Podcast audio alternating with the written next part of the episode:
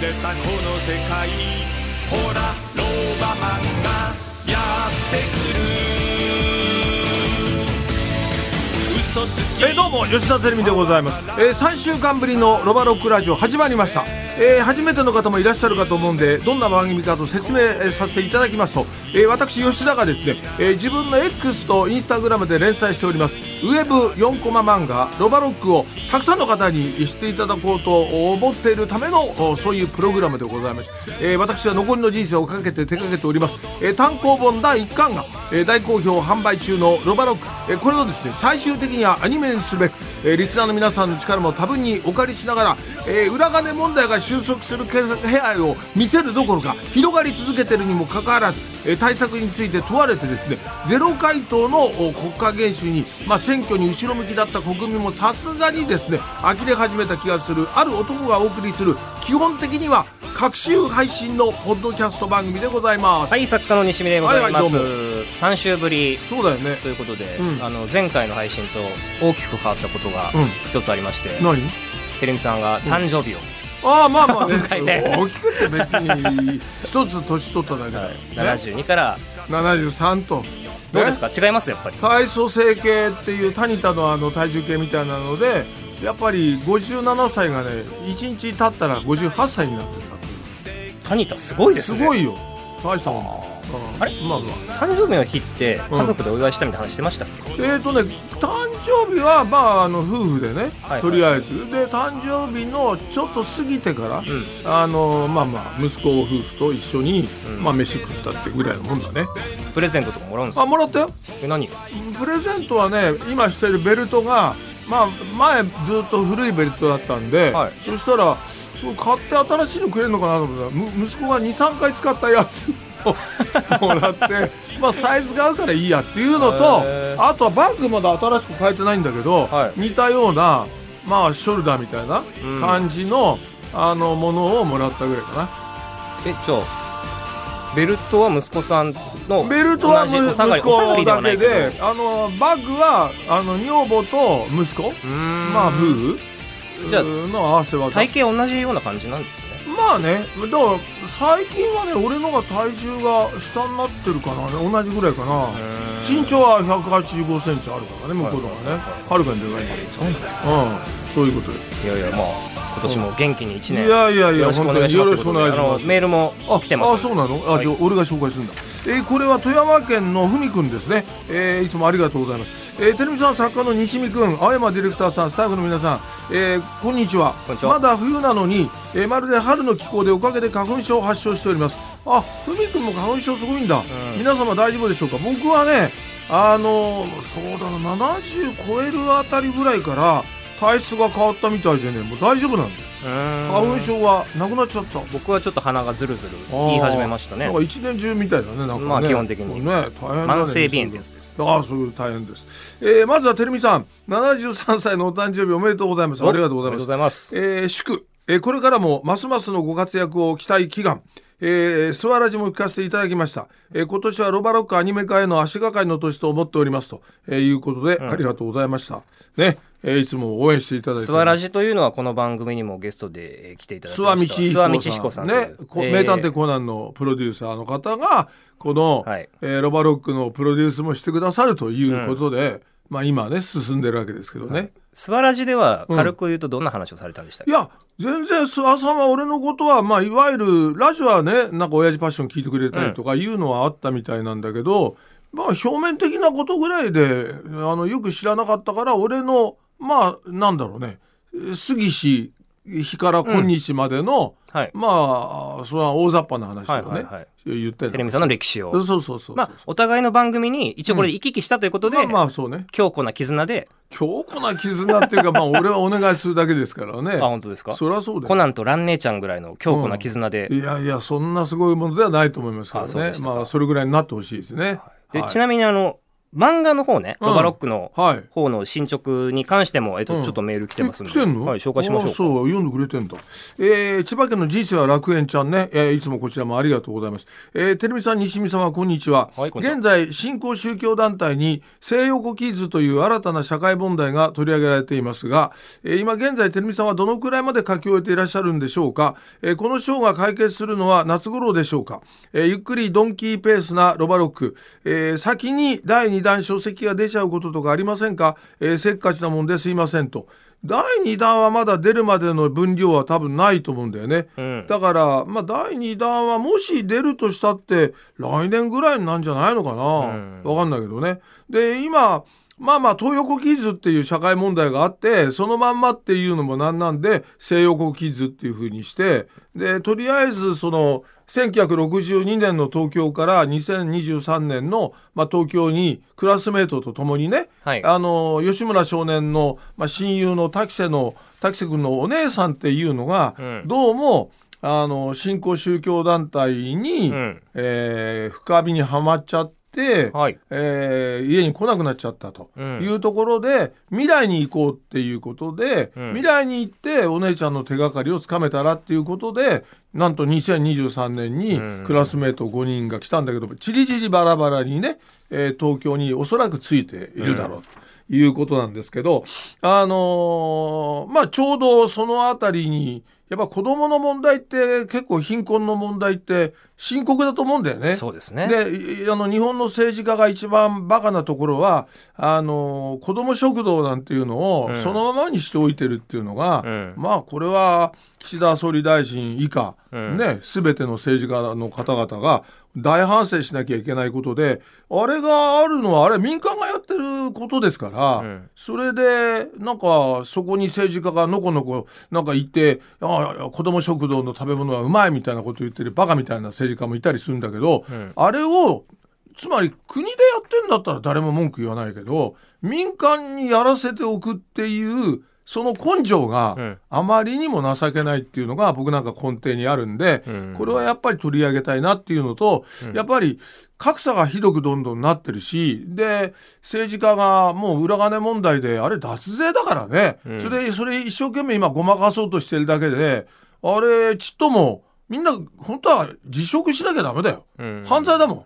みんな脱税を犯してそのまま平気の閉鎖でさ、うんそれ調べてんのがドリル優子だったりなんかするわけでしょ、はいはいお前いい加減にしろよということだよね。で岸田さん自身もあのいわゆるそのお金をうん使わなかったから例えば自分の銀行に口座のまま押さえてあるからいいってお前それもう着服じゃねえかよっていう話でしょ？で二階さんなんかもなんかえ？結局、えー何十億円 ?50 億円ぐらい？でなんか本にかなり3億ぐらい使ったとかなんか抜かしてない？うん。そう1年間にあれ誰かが AI 使ってやったけどめちゃくちゃ図書館みたいなぐらいの1年間で買ってなかったら、ん。おかしいぐらいの金額をまあ図書を買ったみたいなことを平気で言ってるわけでしょ、はい。大嘘じゃん。それをメディアが突っ込めないっていう情けない日本のうん。状況っていうのがもう露呈してるわけだよね。で一生懸命今なんかあの記事にして政治と金問題とか言ってね、うん。あのなんか問題化してるんだけど政治と金じゃなくて自民党と金じゃない。まあそうですね。はっきり言えば、うん。だからそれもおかしいんだよ。だからどんどんぼかしていく方向にしかメディアが動いてないっていうのが、うんあの俺は個人的にはまあちょっとこれは大変なことになってきちゃったなと。まあ僕らが子供の時はちょっと夢が描けるさまだ日本だったと思うんだけど今この状況下で、まあ、子供食堂も相変わらず増えていく状況だしだから子供がかわいそうだなっていうのが本当にあのつくづく思っちゃうわけよ。うんこの先このまま行っちゃったら日本はなくなっちゃうんじゃないの？うんぐらいな感じ？これでとにかく普通だったらもう自民党は下野しなきゃいけないようなうん。状況にもかかわらず、あ野党もなんだかなっていう感じでしょ？なんかこの間、まあ、うん前橋市長選挙は、うん。あの野党が勝ったけど京都は立憲民主党は自民党公明党の推す候補を押しちゃったりなんかしてちょっと辻元さんにも俺はがっかりしちゃったんだけどあと福山哲郎さん。何？え自民党とあの当選して勝ち名乗り受けてなんか AAO みたいなのをやってる図を見るとうん。これえ裏金問題のこととこれどうす整合性があるのっていうさあれは国民を裏切った感じっていうのは否めないと思うんだけどそれぐらいになっちゃってるっていうのが、今日本の悲しい政治状況だよね。だから政治と金とか、まあ、自民党とお金の問題って、もう何十年同じことやってんだろうっていうか。いやよりひどくなってるでしょ？だってうんまあとにかくねあみんな使ってなかったら罪にならないっておかしいじゃん、僕らだって例えば税務署にお金いい加減のお金をあ自分のきあの銀行にただ使わないで置いといたってそれもう着服じゃん。はい、着服ならないっていうのがおかしいし、うん。国税も国税局もあのいわゆるそのね警察関係の方々も本当は動かなきゃおかしいような今状況下にもかかわらずこれをなんかぬるい形でやり過ごそうっていう意図しか見えないっていう国会？これがもううーん我慢できないっていう状況だね。で今とりあえずそう子ども食堂の問題を取り扱って、うんまあ、とりあえず子ども食堂で、まあ、うまくメンバーがあのタイムスリップしたメンバーたちがまた再開できてでその先どういうふうに進めようかっていう、うん。まあ、再開できるところまで今言ってるよね。今子ども食堂のとこで行くわけじゃないですか。うんうんで行ったらあれ？これ子ども食堂運営してるのって滝瀬君のお姉ちゃんがうん。どうやら入信したと思われる団体 PSL っていうね名前にしてるが絡んでるよねってなって、あれ？なんか話がそこでやっぱり悪の存在っていうのは当然あるわけだよ。うん。やっぱりね、うん。今の現現在の日本も悪の存在があるけど完全にまあまあそこはねあの同じには書けないから、うん。そこは少しずらす感じなんだけど、うん。悪は一緒だよね。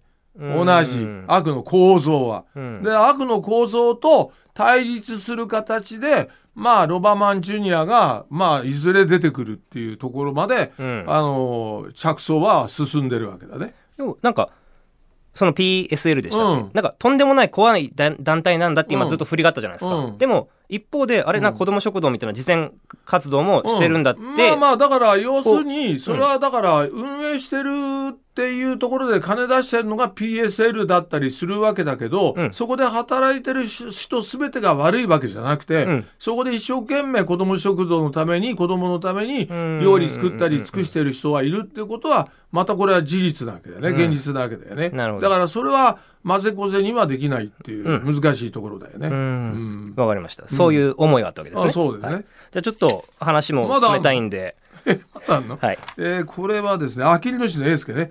えー、てるみさん、西見さん、青山ディレクター、いつも大変お世話になっております。はいそろそろリポストのアニメのネタがつきかけているエースケです。なるほど。えー毎回しこしこと画像を作っていて思ったんですが、いや、上手に作ってるよ。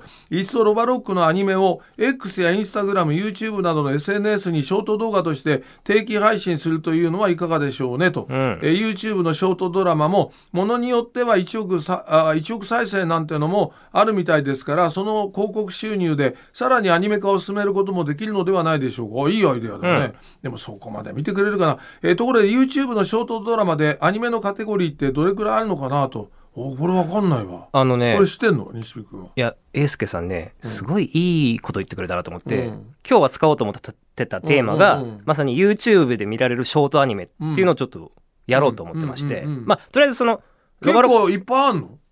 ありますね。あそう。たくさんある。えもう無限にあんの？無限です。あというかやっぱりね現代人ってうん。本当忙しいわけですよ、だからそうよ。1時間30分のうん。ドラマとか見るのにも疲れちゃうって人向けに、うん。そういう YouTube でうん。サクッと見られて、うん。ちょっとこうほっこりできるようなうん。アニメっていうのはやっぱり需要があって、うん。でまあ無限にあるんですけどその中でもやっぱり人気のあるものってなったら、とんでもない再生回数いってたりするわけで。えどのぐらいのやつがあるの？あじゃあそれちなみにですね、うん。テレミさんにちょっと見てきてほしいっていうのを宿題で3つさを出3したんで。パターンね。なんか3つの作品をはい。なんか提示してもらったんだけど、ははいね一応3つ先に全部言いますね、うんうんはいはい。1個はピーピングライフ、えー、2つ目プイプイモルカ。うん。で3つ目ガディガルズ。うん。でこれ見てもらいました。あ見ましたよじゃあどどれからいきます？テレミさん一番気になったのからいいや一番気になったのはね、まあ俺はほら好き嫌い激しい人間だから、はい。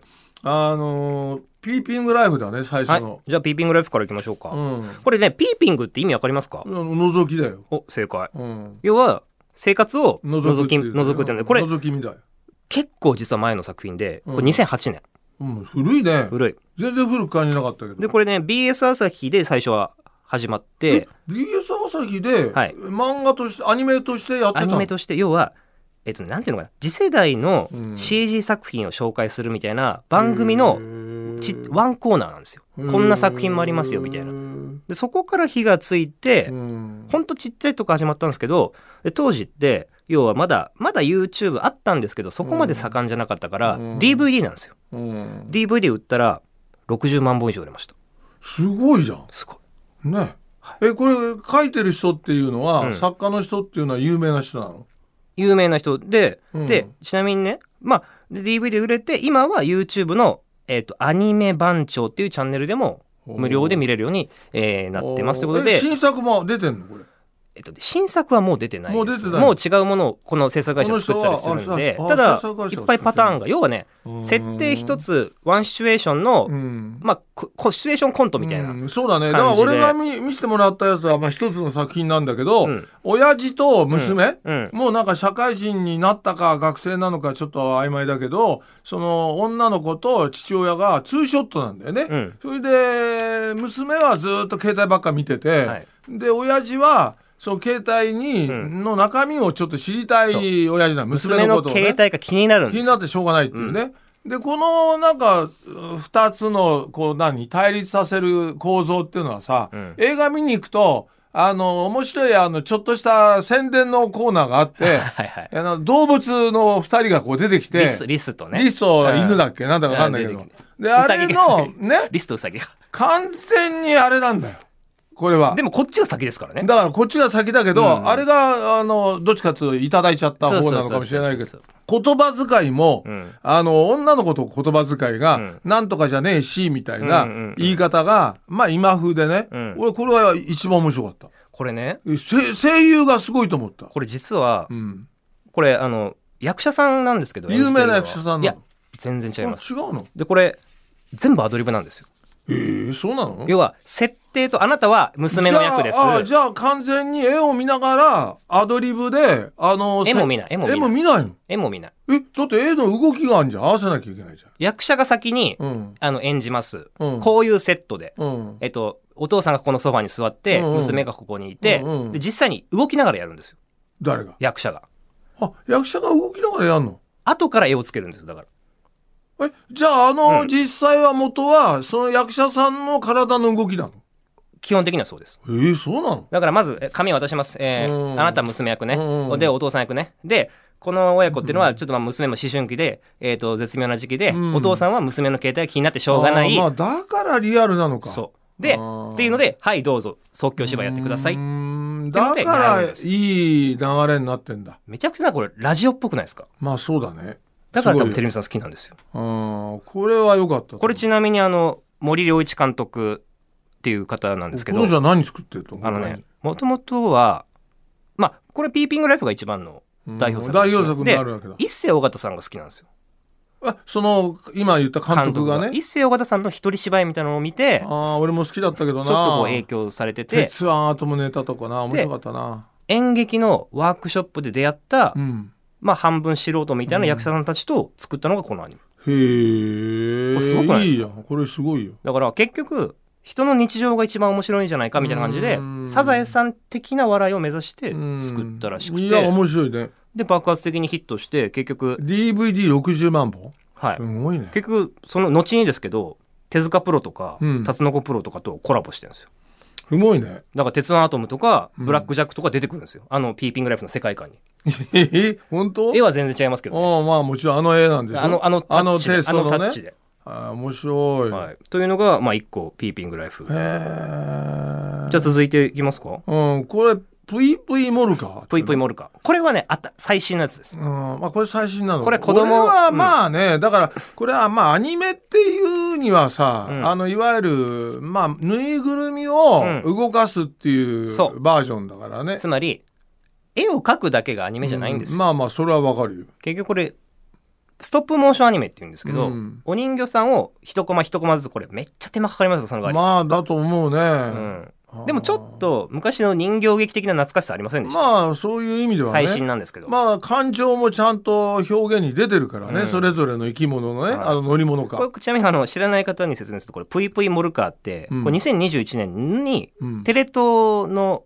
もうこれも子供向け番組の本当2分40秒みたいなミニ枠で、えー始まりりましてこれ実際放映してんだ。モルカーっていうのはこのモルモットと車。車の合体みたいなやつ。がモルカーですよ。でこの要は羊毛のフェルトフェルトトで作ったモルカー人形がありまして、うんこれを一コマ一コマ動かしながらうんストップモーションアニメを作ると。すごいね。これあの渋滞は誰のせいって第1話うん。見てもらいましたけど、うんどうでした？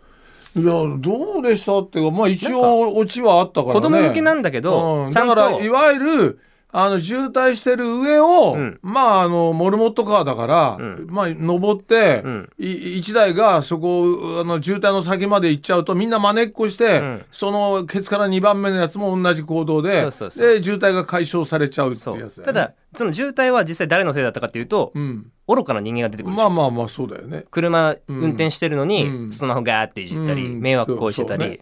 だから意外とちょっとこう風刺が効いてるってるってことだよね。大人も楽しめるみたいな感じうんうんうん。でちょっとヒットしまして、うん。これねどのぐらいヒットしたの、これはねすごいですよ。うん、えすごいの、朝7時半の放送なんですけど、うん。第1話放送されるじゃないですか、うん。もう X ツイッターでうん、もう50万件以上バーッつぶやかれてもうトレンド。で YouTube の見逃し配信もうん。もうテレビさん見たから分かると思うんですけど何百万再生ですよああそう俺だからえっと X っていうかまあツイッターでのさあのかあの閲覧数っていうのは、うんうんうん。えーっとそうだな200何十万っていうのが、うんうん。まあニュース油絵もそのぐらい行ったりしてたのと、だから今回のロバロックでもそのぐらいは行ったんじゃないかな。う。ん。うん。でもこれですよ。ぷいぷいモルカーをつぶやいてる人がつぶやいてる人の人数だからな。50万以上ですよ。うん、すごくないですかこれ？すごいよ。とんでもないですよね、うん。でしかもこれもう今一番勢いになるショートアニメなんで、うん。今年映画化も決まりました。映画館なんだ映画しまます。映画します。でしかも CG であります、す。CG でやんの？うん。すごいね。でまあ今ショートアニメ界の今っていうとまあ一番番勢いがあるんでこれが。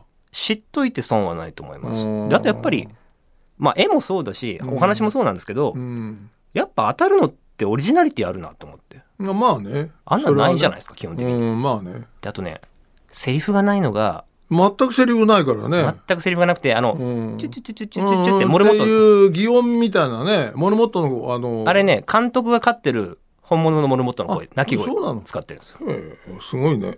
で実際にそうなんだこ。れセリフがないとうん何がいいかって世界で通用するんですよああ、まあまあ、そうか。実際このぷいぷいモルカーも関係ないもんな。台湾とかうん、でも受ける韓国でも人気あってへえ、でねマジかよ。いやだからロバロックもあそのセリフなかったら違う違う違うロバロックは無理だよ。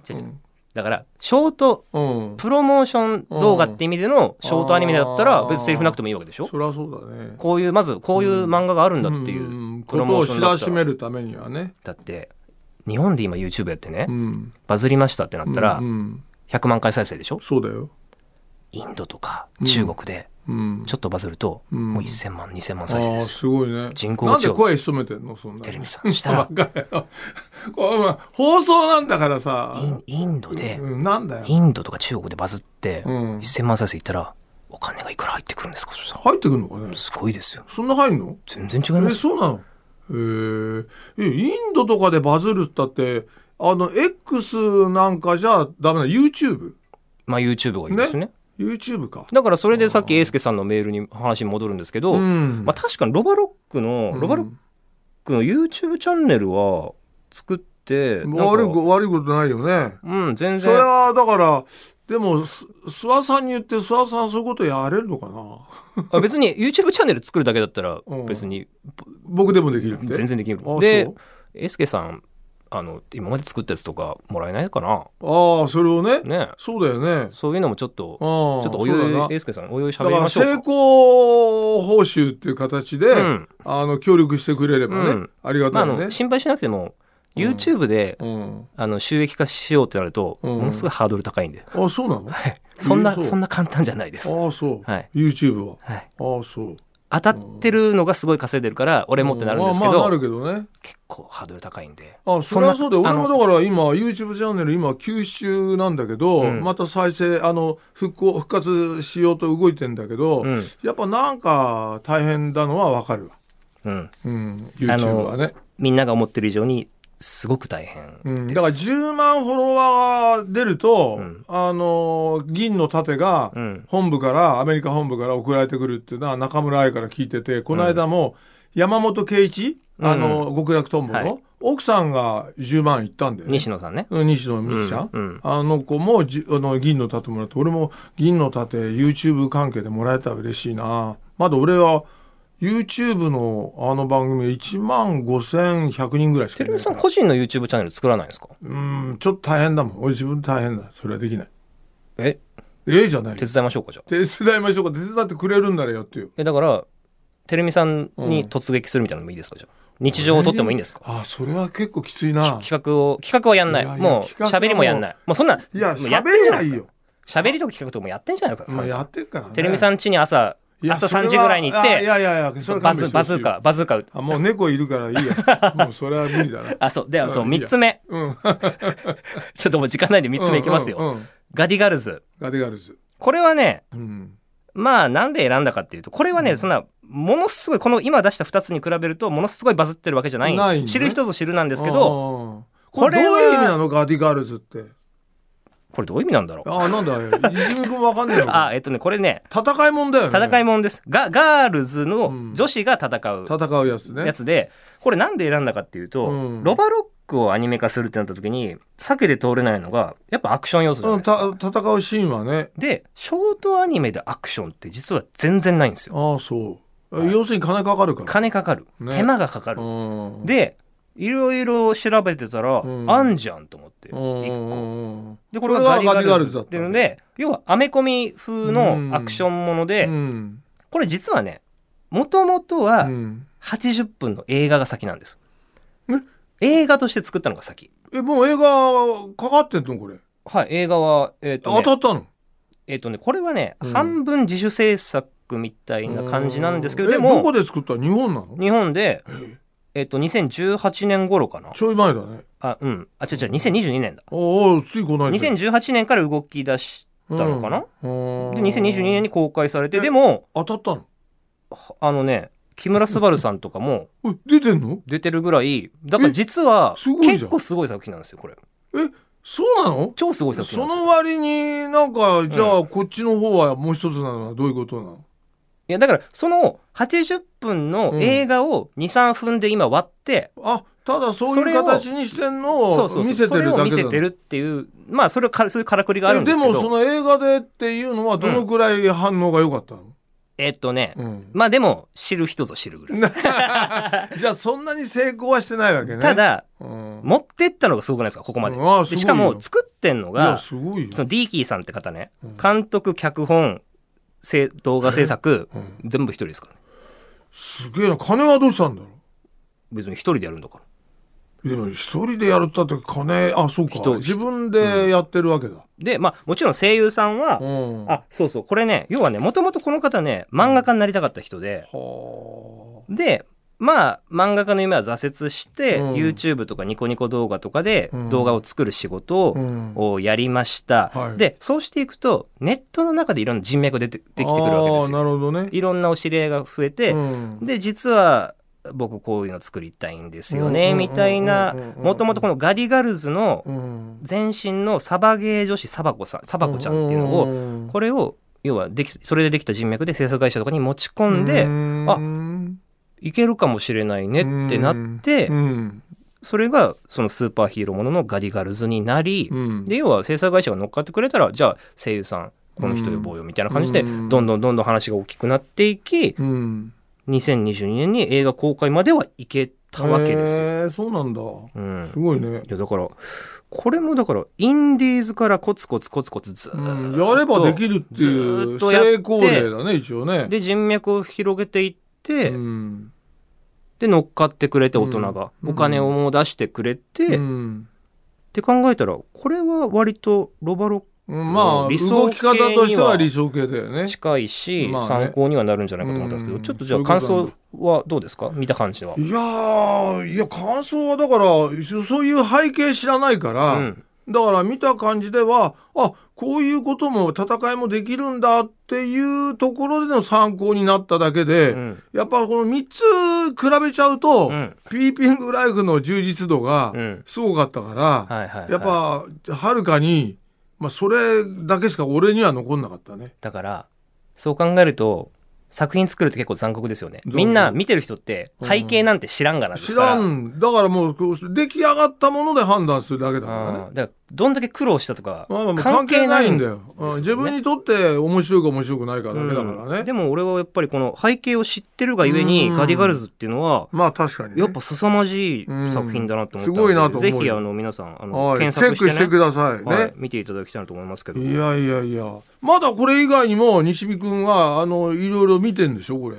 他の作品も。まあアニメ次第見てますよ。あのショートじゃなくてうん。普通の30分ああまあもちろんね。最近だとねうん。まあ話題作でいうとやっぱ薬屋の独り言っていうのが、あそれ今話題だね。うん、あ俺もそれは知ってる。なかなか面白いんであそう。これも合わせてでもやっぱ本当思ったんですけど、うん。このいろんな3つのね背景調べてて、うん。結局うんあみんなコツコツやってんなと思って、まあそうだよね。で待ってちゃダメだなと思った。まあまあず進んでいかないとね。とみんなうん。一人でどんなにちっちゃいとかでも一歩一歩進んで、うん。で何年もかけてうん。こういう風に結果を出してるって考えたら、ままあまあ。まああロバロックももうこううかうかしてらんないなとと思ったんでだね。まあ、ちょっと YouTube チャンネルのねうん。こう。でもどうなのかな？いや西見君に正直に聞くけどロバロックの、うん。まあ世界観っていうとちょっとかっこつけすぎなんだけど、ん。描いてる世界っていうのは、うん。どうなの？なんかこう今の自分が生きてることとリンクするものはある？でももろ今令和に あ令和だからね。今現代に来てるから。ねそれはもうそこが狙いなんだけどさ、うん。つまり江戸時代のことをこうやってると俺らも発見するわけよ。だからうん。つまり江戸時代の感性の改革って日本時代習ったりするけど、うん。実際にあそこで生活もししてたとしたらね、はいはいはい。今と変わんねえじゃんっていう話なわけよ。うん。ね、で結局じゃあまあそこであの読んでくれてる人があれを見ながら今のそのあのちょうど2022年23年あたり、うん。あごごめんごめん。そうだね2020年2年23年あたりのん。自分の、なんだろうその今のひどさ生活の大変さとか政治のひどさみたいのをあれを見ながらつぶやいてくれるわけよ。はいはいはい。なんかリンクしちゃうわけよ。うん。変わってないから。うん。つまり税金の面でもね、うんだからご公ご民みたいなことがさ、やっぱり今も同じじゃんっていう、時代は進歩してるって言われても、中身は同じじゃんっていう、その実感みたいなものをじゃあ2023年24年に実際に来てみたらどうかっていうのが、そこからの発想で来たわけまあ、だからそれはてるみさんの、えーなんだろうな世の中に対する考え方だったり政治への考え方に共感する人は、まあそれはまあもちろんね。乗っかれる、うん、じゃあでそこでそこ以外ただうん。現実にぶつかってるだけだと、うん。やっぱり漫画として面白くないんだよね、うん。ただそれだけじゃさ、うん。そこでやっぱりバトルっていうかさ、うん。そこをなんかいい形で展開していきたいなっていうのがそうですね。まあ課題なわけ。そこプラスアルファをもっと巻き込むって考えた時そうそう。のバトルだったり、うん。笑いだったり、ね。感動だったりってまあまあそういうところで。どれだけいけるかっうていうのはん、いうことなんだけどね。はい。まあまあそういうことでありがとうございました。今年はなんか いけそうな気がしたな。あそう。このなんか3つを見いやでもマジに3つのね歴歴史を見ると、あのーだからえ YouTube は大変なの？いや別に。だからロバロックのた例えばさっきのエースケのうん。ああいうのをうん。ただ載せるだけのああいうチャンネルっていうのは作るのはそんな大変じゃないの？大変じゃない。ああそうじゃあ西見君やってよそれ。まあエスケさんちょっと喋りましょう。今度。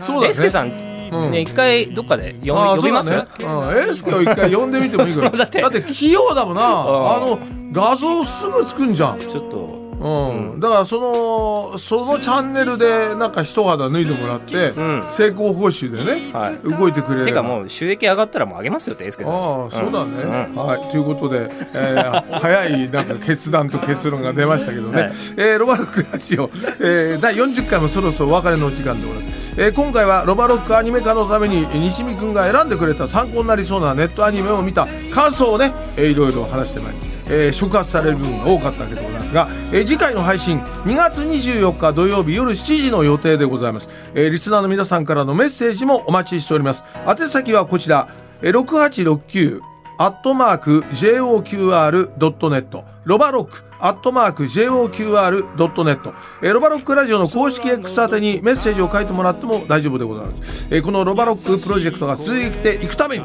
ロバロックラジオオリジナル物販物販また物販 T シャツもぜひチェックのほどよろしくお願いします。では今回のロバロックラジオはここまで。次回まで顔を長くして待っててねと。金で買えるバカは寄せと。人は言うけれど。夢は夢はきっと。青い海果てなく笑いさざ